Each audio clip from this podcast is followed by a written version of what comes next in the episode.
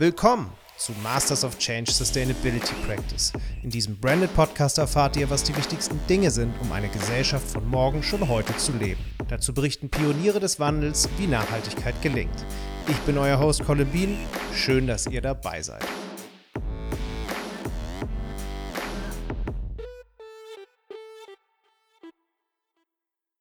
Bevor wir mit der heutigen Episode starten, ein kurzer Disclaimer. Diese Folge ist im Rahmen einer Studie des Rates für nachhaltige Entwicklung entstanden, in der ich mitwirken konnte. Die Studie hatte zum Ziel, den Stand des nachhaltigen Wirtschaftens in Deutschland zu ermitteln und Good Practice Beispiele Made in Germany zu porträtieren. VD ist eines von zehn Beispielen, die in der Studie in Form eines Steckbriefes vorgestellt werden. Schaut euch unbedingt die Studie mal an. Neben dem doch eher ernüchternden Ergebnis, dass nur zwischen 0,15 und 6 Prozent der deutschen Unternehmen nachhaltigkeitsorientiert wirtschaften, gibt es viele weitere Insights. Den entsprechenden Link findet ihr in den Show Notes. Und jetzt geht's los. Wandel, Veränderung, Transformation.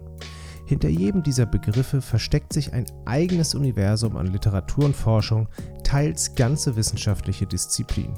Dabei beschreiben sie doch eigentlich nur einen Weg von einem zu einem anderen Zustand. Ein Ist-Zustand, ein Ziel, dazwischen liegt der Transformationspfad. Doch wir alle wissen, dass es nicht so einfach ist, diesen Pfad zu gehen.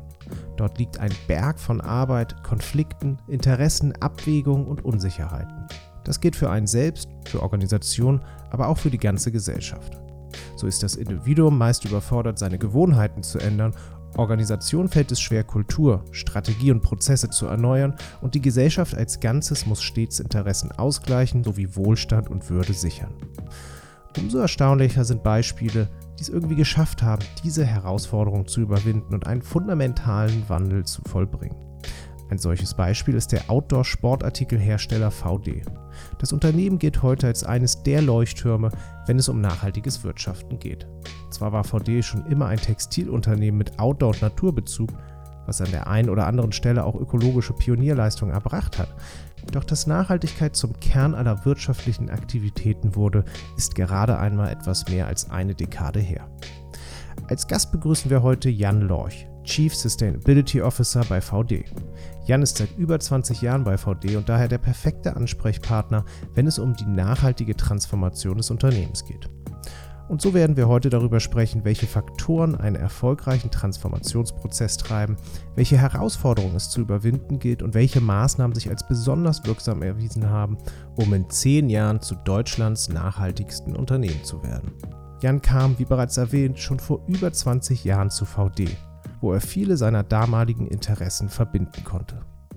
Ähm, ja, das ist äh, wirklich eine gute Frage. Also ich äh, komme eigentlich über mein, über mein Hobby, den Bergsport, äh, zu VD und ich war schon immer sehr interessiert an Umwelt- und Nachhaltigkeitsthemen. Also ich war nach meinem Studium in Konstanz Verwaltungswissenschaften, das ich schon geschrieben habe über Raumplanung und Schutz äh, der Landschaft, sage ich mal, dann bei der ZIPRA, Internationale Alpenschutzkommission in Liechtenstein dann beim, äh, bei einer Forschungseinrichtung, die im Fraunhofer Institut angelegt war, in Garmisch-Partenkirchen, die sich äh, mit umsetzungsorientierter Forschung, äh, wie Nachhaltigkeit umgesetzt werden kann, beschäftigt hat und da Projekte gemacht hat in verschiedenen Handlungsfeldern, Touristik, Landwirtschaft, Verkehr etc.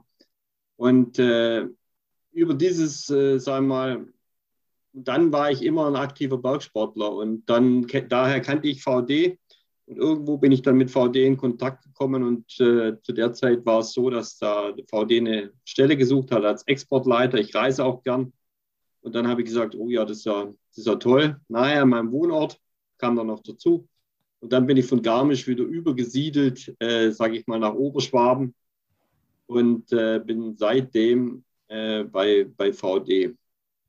Also ich kann das da super verbinden, meine Bergsportleidenschaft, die Leidenschaft für Nachhaltigkeitsthemen. Ähm, wobei zweiteres hat sich natürlich erst dann rauskristallisiert, äh, kommen wir vielleicht noch drauf, dann nach der Übernahme von Antje von Dewitz. Äh, und äh, so war das für mich oder ist das für mich weiterhin eine perfekte Symbiose. Wie sieht denn so dein Arbeitsalltag aus? Beschreib mal so einen klassischen Tag. Jetzt vielleicht nicht unbedingt in der Corona-Pandemie, sondern wie sah der eigentlich aus? Der sah schon sehr vielfältig aus.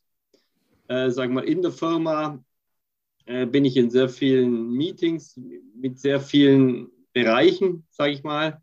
Äh, weil ich bin, das habe ich vielleicht vergessen zu erwähnen, ich bin auch Mitglied der Geschäftsleitung seit äh, zwölf Jahren. Und äh, deswegen habe ich eine Vielfalt an Themen. Ich habe schwerpunktmäßig natürlich Vertriebsthemen. Also das heißt, ich bin dann schon auch äh, bei Kunden, ähm, sagen wir vor allem in Europa, aber ich war auch schon natürlich in Asien oder Nordamerika unterwegs, äh, als man noch reisen konnte. Klammer zu. Und sonst bin ich eben äh, sehr stark in, in Schnittstellen-Meetings, würde ich mal sagen, ähm, wo es um übergreifende Themen geht. Äh, sei es jetzt im Vertrieb, in der Logistik und vor allem aber auch im Thema Nachhaltigkeit, weil das ist ja, sagen wir, ein Schnittstellenthema par excellence. Also kann, kann sein, dass wir im CSR-Team über Produktthemen reden, äh, über Kommunikationsthemen äh, sprechen, die mit Nachhaltigkeit zu tun hat, äh, über Fair Labor äh, Conditions in unserer, in unserer Produktionskette etc. Also das Thema ist unheimlich äh, vielfältig und spannend. VD wurde 1974 von Albrecht von Dewitz gegründet. Schon damals war das Ziel, Bergsportprodukte in hoher Qualität zu produzieren, um das Bergsteigen und Wandern attraktiv, angenehm und sicherer zu machen. An diesem Ziel hat sich im Kern nichts geändert. Allerdings werden heute Entscheidungen unter einem anderen Gesichtspunkt getroffen. Neben Kosten und Nutzen steht stets die Frage im Raum, ob etwas nachhaltig oder nicht nachhaltig ist. Ein kleiner Unterschied mit großer Wirkung. Na, im Kern ist es natürlich schon das Gleiche. Also wir produzieren praktisch weiterhin äh, Produkte für den Bergsport, Schuhe, Schlafsäcke, Bekleidung, Rucksäcke, Zelte, alles, was man sich so vorstellen kann, alles, was so ein bisschen mit Textil zu tun hat. Also keine, sage ich mal, metallbasierten Produkte, wie man sie jetzt beim Klettern kennt, keine Karabiner oder, oder Steigeisen oder so. Das machen wir nicht. Ähm, also haben wir uns auf diese textile Kompetenz da fokussiert. Aber es hat sich natürlich, die Rahmenbedingungen haben sich fundamental geändert. Die Märkte haben sich geändert. Und nicht zuletzt auch das Bewusstsein natürlich für Nachhaltigkeit hat sich äh, total geändert, vor allem in den letzten fünf Jahren. Ähm, und ähm, wir haben das ja in unsere Philosophie aufgenommen, ganz explizit vor zwölf Jahren, also 2009, als auch der große Umbruch kam, als der Albrecht von Davids äh, praktisch das Unternehmen äh, übergeben hatte, also die Geschäftsführung übergeben hat an seine Tochter Antje von Davids und wir dann gemeinsam im Team, sag mal, neue Managementstrukturen aufgebaut haben, an der Unternehmenskultur gearbeitet haben und dann auch das Thema Nachhaltigkeit strategisch verankert haben. Äh, wir haben damals gesagt, wir wollen Europas nachhaltigster Outdoor-Ausrüster werden. Das war schon was, was sehr stark zusammengeschweißt hat und der Zielrichtung gegeben hat. Und ähm, das, ähm, das ist natürlich seitdem explizit, vorher nur punktuell in verschiedenen Projekten, die es vorher schon gab, aber seitdem explizit, sage ich mal, DNA, äh, DNA von, von VD bei allem, was, äh, was, was wir tun. Und über diesen Wandlungsprozess oder diesen Umbruch, wie du es gerade genannt hast, wollen wir gleich noch ein bisschen intensiver sprechen. Vorab aber nochmal die Frage, dass eine bestimmte Situation, vielleicht auch aus deinem ja, Arbeitsalltag, die plastisch veranschaulicht, was Nachhaltigkeit für VD bedeutet. Wie wird das Thema gelebt? Du hattest das, äh, den Punkt Kultur, ihr habt an der Kultur gearbeitet, angesprochen. Wie zeigt sich so ein dann wahrscheinlich auch kultureller Wandel in einem Unternehmen? Ja, also ganz konkret, vielleicht gehen wir da in den Produktbereich. Wenn wir über Produkte sprechen, äh, dann geht es äh, schon lange nicht mehr über, über klassische Themen, nur wie Wassersäule oder die Funktionalität des Produkts, sondern es sind eine Vielzahl von Nachhaltigkeitsthemen mit involviert. Also ist es chemisch rein, sage ich mal, wie wird das produziert, in welchen Ländern wird es produziert, in welchen Fabriken wird es produziert, wie sind die Arbeitsbedingungen dort in, in, in den Fabriken, wie ist die Möglichkeit von der Reparatur, von dem Material, das wir einsetzen. Ähm, also eine Vielzahl von zusätzlichen Themen kommen da rein bei einem Produkt, während es vor 10, 15 Jahren noch sehr klassisch auf diese funktionellen äh, äh, Aspekte abgezielt hat. Und das war natürlich schon auch ein, ein Denk, ganz anderer, äh, sage ich mal, Denkprozess, der da dahinter liegt. Äh, nicht äh, zu denken, äh, das ist ein Add-on und brauchen wir das, sondern das als inkrementalen Bestandteil eigentlich von der Produktentwicklung zu begreifen. Also da, da muss schon ganz wahnsinnig viel passieren, auch bei den Produktmanagern, bei den Materialbeschaffern, in der, in der ganzen äh, äh Lieferkette. Ähm, das hört sich sehr einfach an, aber die Leute alle müssen mitziehen. Und da äh, erinnere ich mich natürlich an viele Diskussionen, wo es hieß, äh, machen wir jetzt gute Produkte oder machen wir ökologische Produkte? Und diesen Zwiespalt aufzulösen und zu sagen, das eine schließt das andere nicht aus, das ist ein echter Reifeprozess gewesen, Umdenkprozess, Lernprozess, äh, der manchmal sehr, sehr mühsam war und äh, aber letztlich genau der richtige, wirklich genau der richtige und der einzige richtige Weg ist. Als Unternehmen nachhaltiger zu werden, heißt im Wesentlichen Neues zu lernen. Und dabei muss Lernen nicht immer heißen, im dunklen Kämmerlein Bücher zu lesen oder sich im Workshopraum etliche Stunden Frontalunterricht auszusetzen sondern es muss auch über Diskussion, Konflikte und durchs Machen gelernt werden. Nur so schafft man es, auf die bereits genannte Unternehmenskultur zu wirken. Jan beschreibt, welche Themen es bei VD waren, über die die eine oder andere Debatte entbrannt ist.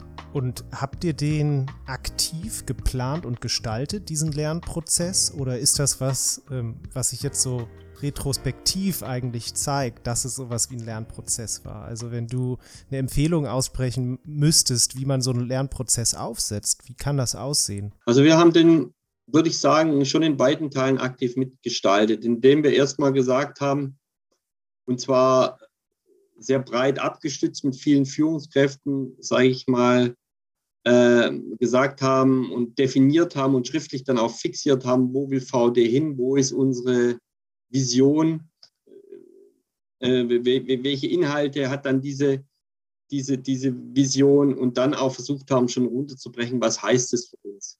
Also so haben wir, sage ich mal, einen Rahmen gegeben, den praktisch alle Führungskräfte auch unterstützt haben. Wir haben da Workshops gemacht, wir hatten da hitzige Diskussionen. Wir haben das auch, sage ich mal, mit der externen Moderation teilweise sehr professionell gemacht, um dann auf so ein Zielbild zu kommen, so dass man mal den Rahmen hat, weil in, in, der Praxis, in der Praxis zeigt sich dann eben im Tagesgeschäft, dass es natürlich dann bei so einem Weg auch Hemmnisse gibt und Ausschlusskriterien. Ich kann eben manche Materialien nicht nehmen und manches ist teurer. Ähm, und, und wenn ich da den Rahmen nicht habe, dann, dann, dann ist die Gefahr groß, dass dieser, dieses zarte Pflänzchen dann äh, praktisch welkt, sehr schnell. Aber dieser Rahmen, der gibt dann immer wieder Rückbesinnung, Orientierung. Und das hat uns sehr, sehr gut dann geholfen und dann auch dieses runtergebrochene und diese Mitnahme, sage ich mal, von allen Führungskräften. das ist natürlich auch in gewisser Weise ein gewisser Kulturwandel gewesen, so viele Leute da partizipieren zu lassen. Ähm, also die Unternehmenskultur ist wie so ein Biotop, würde ich sagen, auf dem dann solche äh, Prozesse wachsen. Und dieses Biotop ist schon sehr, sehr wichtig. Ähm, und das muss sich aber auch entwickeln mit der Zeit. Und da gibt es dann immer mal wieder ja, wie soll man sagen, da gibt es dann natürlich auch äh, Irrungen und Wirrungen, nur wir haben halt das Ziel, sage ich mal, nicht aus den Augen verloren, glaube ich, in einen guten Rahmen gesteckt. Du hast gerade von kontroversen Diskussionen äh, gesprochen. An welchen Themen haben sich diese Kontroversen entfacht? Ja, ja, ganz viele Themen. Also wenn ich denke, Neudeutsch in die Supply Chain reingeguckt, also in die Lieferkette reingeguckt, äh, wir haben, wir haben super Produzenten, die haben super Preise, die, die, die sind sehr beständig, aber die erfüllen vielleicht, wir sind ja dann 2010 auch in die Fairware Foundation eingetreten, also das ist eine externe Organisation, die auch die Produktionsbedingungen monitort. Äh, und äh, da haben wir eben gemerkt, dass, dass wir doch nicht alles wissen, was in unseren Produktionsstätten, die nicht uns gehören, sondern die extern sind, äh, äh, läuft. Und dann sind es so, sehr viele soziale Kriterien dann eben auch und die spielten eben dann eine zunehmend große Rolle. Und da mussten wir uns vielleicht auch mal von dem einen oder anderen Produzenten dann trennen, obwohl der gute Produkte gemacht hat, obwohl der vielleicht auch terminlich und preislich gut war, aber eben, da hat eben das nicht gepasst. Und das ist, also wenn Sie das, oder wenn du dir das vorstellst bei einem Produktions Manager, der, der, der dann darauf verzichten muss, dann ist der erstmal sehr, sehr traurig und sagt, Mensch, finde ich jetzt nicht so gut, gell? macht ja Arbeit, aber. Oder äh, wir können verschiedene Stoffe nicht nehmen, die einfach, äh, sage ich mal, zum Beispiel PVC enthalten. Wir haben dann irgendwann gesagt, PVC äh, ist nicht vertretbar aufgrund der negativen äh, Auswirkungen auf, auf, auf Natur und Wasser vor allem können wir nicht nehmen. Was PVC können wir nicht nehmen, ist günstig, hat super Eigenschaften teilweise vom Produkt her, können wir aber nicht nehmen. Bestimmte Chemikalien, die Wasserabweisung zum Beispiel hervorragend, äh, äh, sagen wir mal, sicherstellen, also PFCs, genannt fluorcarbonhaltige Materialien, schädigen aber, wie man weiß, äh, äh das, äh, das, das Trinkwasser, vor allem in den Produktionsstätten. Wir fühlen uns natürlich auch verantwortlich für die Ökologie in den Produktionsländern. Also haben wir gesagt, können wir nicht nehmen. Damit wird die Performance, Wasserabweisung erstmal schlechter, müssen wir andere Sachen nehmen, macht mehr Arbeit, kostet mehr und so weiter. Also ich glaube, das verdeutlicht ganz gut. Ich könnte die Liste der Beispiele noch sehr fortsetzen. Jetzt Mobilität, gerade sind wir am Umstieg äh, auf E-Fahrzeuge, äh, ist natürlich fast auch ein Glaubenskrieg. Also Reichweite und, und so weiter, alles, was damit verbunden ist, kann, kann, kannst du dir, glaube ich, vorstellen. Ja. Es gibt also wahnsinnig viele Themen. Parkplätze haben wir abgebaut, 60 Parkplätze. Im Innenhof haben die begrünt, haben eine Kletterwand gemacht, begrünt, sage ich mal. Mit äh, mager äh, Wiesenpflanzen, sage ich mal. Also jetzt nicht mit dem grünen Rasen, der sehr schön aussieht, sondern mit der bunten Vielfalt an, an, an, an mager äh, Standorte angepassten Pflanzen. Sieht erstmal verheerend aus für jemanden, der so ein schwäbisches, äh, sage ich mal, Ordnungsbedürfnis kennt und den grünen Rasen. Äh, gab riesen, sagen wir mal, Diskussionen, wie sieht denn das aus und so weiter. Das dauert natürlich einige Jahre. Die Natur ist natürlich nicht von heute auf morgen. Wir legen ja keinen Rollrasen, sondern das muss wachsen. Und das ist halt besonders schön im zweiten, ab dem zweiten Jahr, dritten Jahr, vierten Jahr. Also, äh, also ich könnte da wirklich ganz viel noch erzählen. Also in allen Bereichen ist das, äh, sage ich mal, braucht es da Wandel und, und Flexibilität. Und ähm, ja, dazu braucht es halt eine gewisse Kultur und so entwickelt sich das über, über viele Jahre. Lass uns doch mal die einzelnen Bereiche, die du gerade so ganz kurz skizziert hast, aufschlüsseln. Also in welchen Bereichen hast du jetzt festgestellt, war der größte Diskussionsbedarf, nennen wir das mal so? Also im Produktbereich, wir haben gesagt, äh, wir müssen glaubwürdig sein. Das war seit Beginn des Credo, wir müssen glaubwürdig sein. Wir können uns bei unserer sagen wir mal, Umwandlung, Transformation des Geschäftsmodells nicht nur auf einen Bereich konzentrieren, zum Beispiel den Standort, sondern wir müssen auch arbeiten, ganzheitlich zu sehen und den größten Impact haben wir nun mal über die Produkte. Also müssen wir wirklich was bei den Produkten tun. Wir müssen die sauberer machen. Die müssen aber trotzdem gut aussehen und die, die, die müssen das halten, was sie, was sie versprechen. Und das geht da in so viele Bereiche, in die Lieferkette, in die Materialisierung, in die Technikverarbeitungstechnik, in die Reparaturfähigkeit, ähm, in die Langlebigkeit, äh, so dass, dass das schon unheimlich äh, schwieriger Teilbereich war, diese ganzen Aspekte zu wandeln, äh, weil wir ja ständig, sage ich mal, ja auch äh, weiter diese Dinge dann verkaufen müssen. Also nicht nur auf der Produktionsseite mit den Produkten, sondern auch auf der Vertriebsseite. Also ich muss ja den Vertrieb dann auch klar machen, du, wir haben jetzt ganz neue zusätzliche Aspekte, äh, wie eben diese Umweltfreundlichkeiten und, und die musst du auch ranbringen. Das sind auch, sage ich mal, Werte, unsere Produkte, die die anderen so nicht haben.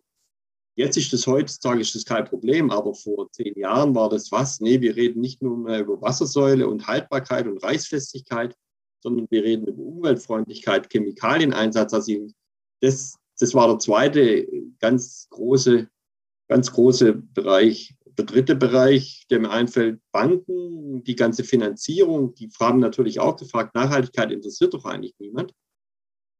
Äh, aber die Produkte werden teurer erstmal. Und äh, also das macht doch eigentlich keinen Sinn, was zu machen, was teurer wird. Der Deckungsbeitrag nimmt ab, die Ertragskraft nimmt ab beim einzelnen Produkt. Aber wir haben eben gesagt, insgesamt braucht äh, darf man sich nicht das Produkt an sich anschauen, sondern was es für die Marke bewirkt und über diese Markenstärke äh, praktisch ähm, äh, erwirbt man einen Benefit, der weit über die Einzelbetrachtung des einzelnen Produktes rausgeht. Und insgesamt hat sich das natürlich auch bewahrheitet und bewährt. Und das weiß man natürlich am Anfang nicht. Dann eben vor Ort so Geschichten, wie ich schon erzählt habe, äh, Parkplätze abschaffen, die Mitarbeiter, äh, Mitarbeitermobilität ändern. Also das klingt jetzt so klein, ist aber, wie komme ich, ja was, ich komme morgens ins Geschäft und dann habe ich gar keinen Parkplatz. Ja, was ist das für eine, äh, weil wir, wir wachsen ja und, und tendenziell, wenn ich das immer monokausal denke, heißt es, es sind immer mehr Autos, die da anfahren. Wir sind auf dem Land, wir haben keine U-Bahn, S-Bahn oder so weiter, wir sind voll auf dem Land. Und dann haben wir eben gearbeitet an äh, Fahrradkonzepten. Also wir verleihen schon seit zehn Jahren E-Bikes, muss man wirklich sagen, für die Mitarbeiter. Wir haben es geschafft, dass der ÖPNV bei uns äh, praktisch an die Firma kommt, äh, in einem gewissen Takt mittlerweile. Wir haben äh, äh, organisiert Fahrgemeinschaften. Wir haben so Tombolas gemacht, zum Beispiel, wo Leute, die jetzt nicht allein äh, mit dem Auto ankommen, wie das ja oft üblich ist, dass die einmal in der Woche haben wir unter denen praktisch Preise, Preise äh, verlost und so weiter. Also so haben wir es geschafft, dass wir eigentlich ähm, die 60 Parkplätze eingespart haben bei gleichzeitigem Wachstum und nicht zusätzliche Parkplätze schaffen mussten. Also solche Beispiele. Ja. Wie Maya Göpel eindrucksvoll ausgeführt hat, brauchen wir auf gesellschaftlicher Ebene den Great Mindshift für eine nachhaltige Transformation. Uwe Schneidewind spricht im Zusammenhang mit Unternehmen vom sogenannten Corporate Mindshift. In beiden Fällen bleibt etwas unklar, wie genau ein solcher Mindshift im Unternehmen gelingen kann. Eine Antwort darauf liefert John Bird von der University of Colorado. Er beschreibt sechs nachhaltige Denkmuster, die in jeder Organisation zum Tragen kommen sollten. Neben langfristigem und systemischem Denken verweist er auf resilientes und kontextbasiertes Denken sowie auf zirkuläres und lebenszyklisches Denken.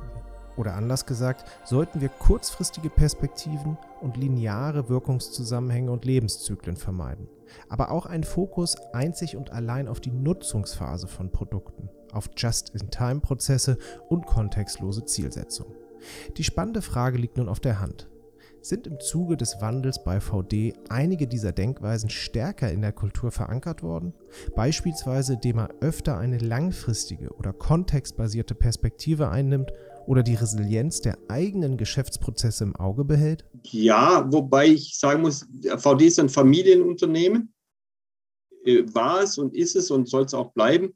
Und da hat eine gewisse Langfristigkeit in der Planung schon immer äh, eine, eine, Rolle gespielt. Also das ist einfach, äh, das ist 100% Familienbesitz und ähm, man war da nie jetzt äh, quartalsorientiert, sage ich mal. Und deswegen war diese Langfristigkeit eigentlich schon immer ein Wesen, Wesensmerkmal. Und äh, das äh, bricht sich runter in verschiedenen äh, Projekten. Also, dass wir, sage ich mal, wenn wir überzeugt sind, äh, eine Entwicklung, zum Beispiel eine Materialentwicklung geht in bestimmte Stoffe, sage ich mal, recycelte Materialien und so weiter, dass wir uns da auch Zeit nehmen, mit unseren Vorproduzenten zusammen solche Materialien zu entwickeln, auch wenn es zwei, drei Jahre dauert jetzt nicht darauf angewiesen sind, dass sie im nächsten halben Jahr fertig sind, äh, zum Beispiel. Also ähm, das auf jeden Fall oder bestimmte Bereiche, die wir weiterentwickeln wollen, äh, dass, dass wir denen Zeit geben, sich zu entwickeln oder auch, dass wir dann auch sagen, das braucht jetzt gar nicht profitabel sein. Also für Teilbereiche, ja. Äh, sondern uns ist es wert und wir glauben daran, dass es dann in fünf Jahren äh, richtig gut zu tragen kommt. Ein, zweiter, ein zweites Denkmuster ist das sogenannte kontextbasierte Denken. Also es zählt gar nicht so sehr, was ich vielleicht will, sondern es zählt vor allem, in welchem Kontext meine Handlungen stattfinden. Würdest du sagen, dass so eine Art Dinge zu betrachten, dass ihr das sozusagen macht und versucht eben, weiß ich nicht, wenn es jetzt in der, in der Lieferkette um Living Wages geht, dann ähm, könnt ihr als einzelnes Unternehmen das wahrscheinlich nicht per Knopfdruck umsetzen, sondern äh, das ist eben kontextabhängig, wie weitreichend eure, eure Kraft ist, solche Veränderungsprozesse anzuregen. Ja, also wir betrachten schon alles oder alle maßgeblichen Entscheidungen, vor allem strategische Entscheidungen, ja in diesem Kontext äh, sagen wir, trägt das äh, zum nachhaltigen Wirtschaften bei? Ist es langfristig äh, sinnvoll? Und versuchen, das ganzheitlich zu betrachten. Also das würde ich schon sagen, dass das, äh, und das ist auch klar, das zieht sich auch, auch, auch runter. Also ein Beispiel ist vielleicht, äh, wir haben ja ein Green Shape als, als sage ich mal, Klassifikation für grüne Produkte, die wir machen wollen. Und äh, dieses Kriterienraster, das erweitern wir ja auch äh, ständig oder machen Updates, diese Standards, immer angelehnt an Best Available Technology. Und äh, das, die ganze Produktentwicklung weiß es und arbeitet praktisch in diesem Kriterienraster an der, an der Produktentwicklung. Und diese eben sehr stark angelehnt an Nachhaltigkeitskriterien. Wie sieht es aus mit Resilienz bei euch? Äh, da sind ja jetzt viele Unternehmen durch die Corona-Pandemie so ein bisschen auf den Prüfstand gekommen. Würdet ihr sagen, ihr habt diese, diese Schocksituation gut abfedern können? Oder äh, wie hat euch die Corona-Pandemie getroffen? Ähm, ja, die hat uns natürlich auch getroffen und äh, sag mal, hat, ist auch mit großen Unsicherheiten behaftet, war behaftet und ist auch weiterhin behaftet. Aber wir haben eben gemerkt, dass wir unheimlich stabil sind, dadurch, dass wir auch wirklich das, was wir auch in unserem Unternehmens, äh, in unserer Unternehmensmission und unserem Leitbild haben, also partnerschaftliches Verhalten äh, auf Vertrauensbasis, äh, sage ich mal, Vertrauensvorschuss auch zu geben, sowohl jetzt in die Partner in der Lieferkette als auch in, an unsere Kunden, also die Händler, dass uns das unheimlich geholfen hat. Äh, wir waren da unheimlich flexibel dadurch. Wir mussten also jetzt nicht, um, um, um, Aktionen zu machen oder Dinge umzustellen, langwierige Verträge machen, sondern wir konnten das im, im, im schnellen, sagen wir, bilateralen E-Mail-Verkehr machen zum Beispiel oder mit dem Telefonat und so weiter. Also sehr viel auf Vertrauen basiert. Das hat uns unheimlich flexibel und schnell gemacht und auch sehr nah am Kunden und sehr nah an der Lieferkette, was die uns äh, sehr, sehr hoch angerechnet haben. Äh, also und was, was, was auch die Prozesse in so einer schwierigen Situation ebenso schnell gemacht hat. Und, und man konnte jetzt einfach reagieren, ohne dass man festgelegtes Raster hatte, wie, ist, wie man sich verhalten muss in so einer Pandemie, haben wir ja noch nie gehabt. Aber es hat uns unheimlich, unheimlich viel Stabilität gegeben auf beiden Seiten, also in der Lieferkette und äh, bei, bei unseren Kunden. Und deswegen haben wir unter anderem deswegen haben wir die Pandemie bisher sehr, sehr gut verkraftet. Also wir haben, waren wirklich am Ende ein sehr erfolgreiches Jahr 2020 gehabt, das über unserer Planung lag. Hätten wir im April, Mai nicht für möglich gehalten. Aber ähm, ich denke, da, da hat diese, diese Partnerschaftlichkeit basierend auf Vertrauen, die Wesen der Unternehmenskultur ist, äh, ganz, ganz viel Positives beigetragen. Ja. Wer eine zukunftsoffene Entscheidung trifft, wie die, sein Unternehmen nachhaltiger aufzustellen, der wird immer erst durch die Konsequenzen seiner Entscheidung erfahren, welche Handlungen die richtigen waren. Vereinfacht gesagt ist man hinterher immer klüger. Für das Interview mit Jan eigentlich ein erfreulicher Umstand, da er über viele Ideen, Instrumente und Konzepte sprechen kann, die gut funktioniert haben, aber auch über solche, die es eben nicht taten. Wenn du dir nochmal den Transformationsprozess, den du ja wirklich mitbegleitet hast, äh, anschaust, Gibt es da für dich bestimmte Methoden, Instrumente, vielleicht auch Konzepte, die sich äh, bewährt haben, um eben Transformation gestalten zu können und auch erfolgreich zu machen? Ja, also so, sagen wir mal, wenn ich es übersetze, in was waren so die Erfolgsfaktoren vielleicht? Also dieser Rahmen, den ich äh, genannt habe, der ist extrem wichtig, weil man weiß ja nie, wie es ausgeht. Die Garantie, die Sicherheit und so weiter, die gibt dir am Anfang niemand. Weil das wäre eher so gewesen, hätte es nicht geklappt, hätten die meisten gesagt, habe ich ja gleich gewusst. Also die Produktler wussten, das Material hätte man nie wechseln sollen. Äh, die Banken hätten gesagt, naja, von der Rechnung hat es von Anfang an nicht gepasst.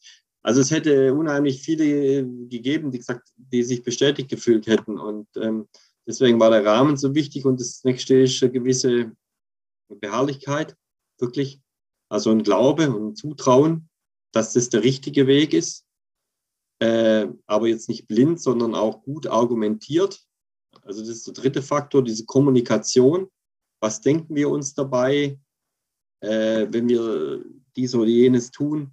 Und dann auch die Mitnahme, Partizipation, das ist vielleicht der vierte, äh, die, die, möglichst viele mitzunehmen und Akzeptanz zu schaffen.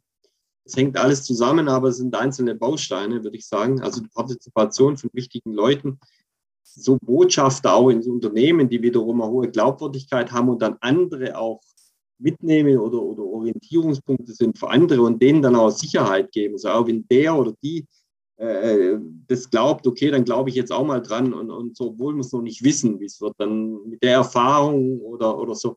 Also diese, diese Partizipation und eine gute Kommunikation, die, die, die, die sind auch sehr wichtig. Und dann eben klare Zielsetzungen und dann auch zu sagen, äh, das fand man auch sehr wichtig, kein Dogma, kein Dogma, kein Dogmatismus. Wenn was noch nicht geht, weil die Technologie noch nicht so weit ist, weil es zu teuer ist, weil es zu umständlich ist, äh, dann auch auch die, die, die, die Souveränität haben, mal zu warten, das nicht aus dem Auge zu verlieren, zu parken und dann ein Jahr später wieder drauf zu gucken oder zwei. Das hatten wir so oft, weil es tut sich ja was. Also, und, äh, und, und, und dann hast du im Jahr viel, viel bessere äh, Möglichkeiten und es geht viel einfacher.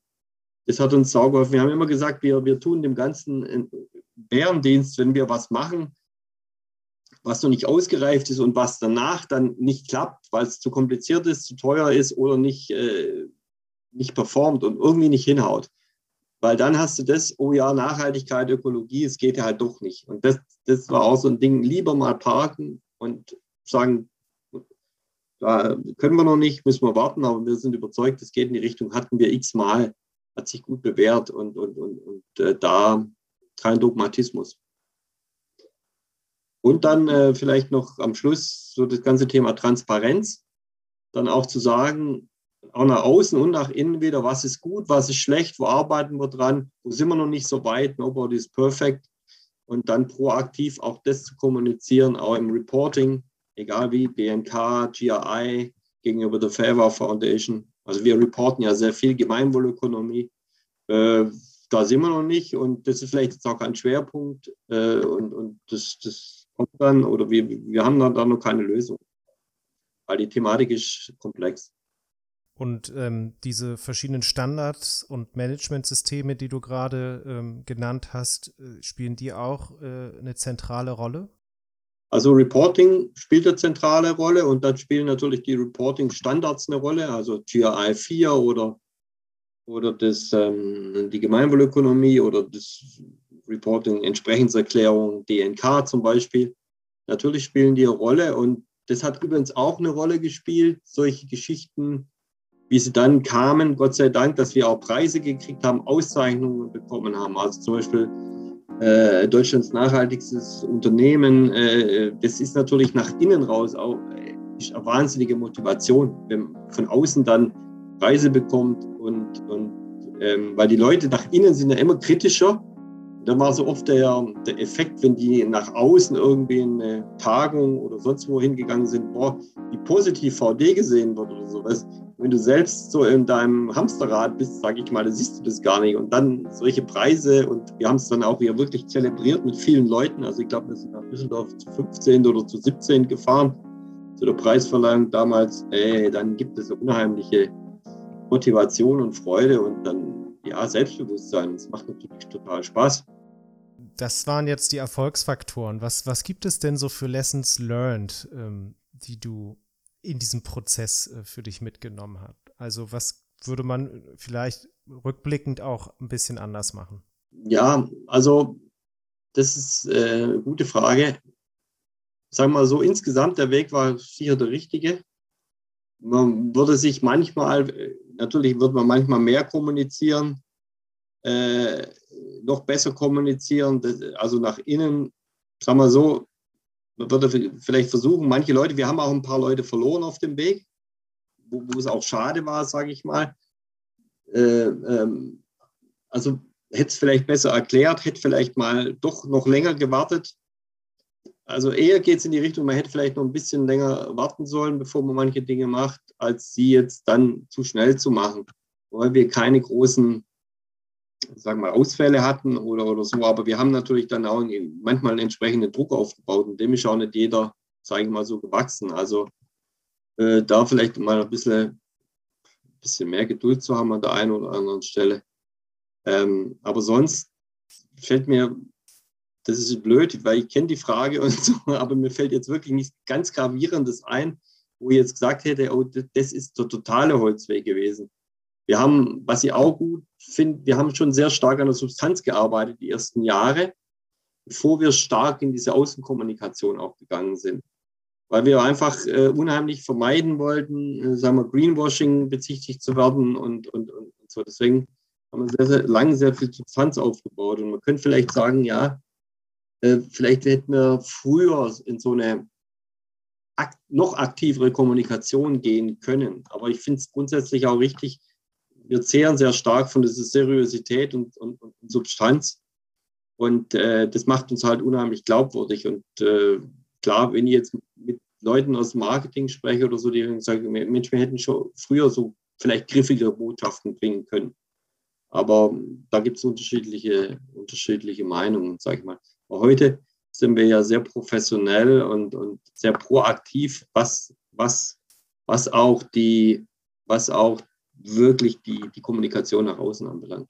Vielleicht ähm, als letzte Frage, was gibt es denn für Pläne für die Zukunft? Ähm, wo ist noch Room for Improvement? Oh, das gibt's, das gibt's. Also da gibt es auch wieder eine Menge. Natürlich, also die ganze Lieferkette transparenter, noch transparenter zu machen, dem, dem Kunden, dem Kunden praktisch zu, zu wirklich deutlich zu machen, äh, wo kommt die Ware her, unter welchen Bedingungen ist die produziert worden. Also diese ganze Kommunikation nach außen, die wird sicher noch, noch, noch, noch stärker werden und diese Transparenz äh, des Produktes dem Kunden rüberzubringen, das, das ist schon ein großes Thema. Ein anderes großes Thema in der Lieferkette ist, äh, die, die Anteile von recyceltem Material deutlich zu erhöhen, also die ganze materialstoffliche Bilanz viel, viel positiver nur darzustellen. Auch viel stärker darauf zu drängen, dass in der, dass in der Lieferkette, dass in der Lieferkette praktisch äh, äh, gearbeitet wird äh, mit erneuerbaren Energien, also um den CO2-Fußabdruck zu reduzieren. Und auf der anderen Seite geht es dann in Richtung Kreislaufsysteme, also gebrauchte Produkte vielleicht wiederzunehmen und die wieder zu verkaufen äh, oder Abonnentenmodelle aufzubauen, dass sie einfach ähm, Rücknahmesysteme äh, sagen wir, installiere, also dass der Kunde nicht das Produkt kaufen muss und immer mehr, sondern dass er sich leihen kann oder nutzen kann, ohne es zu besitzen, so in diese Richtung, also nach vorne raus. Also das sind so zwei, zwei große Handlungsfelder, einmal in die Lieferkette und einmal äh, praktisch Kreislaufsysteme im Vertrieb aufzubauen.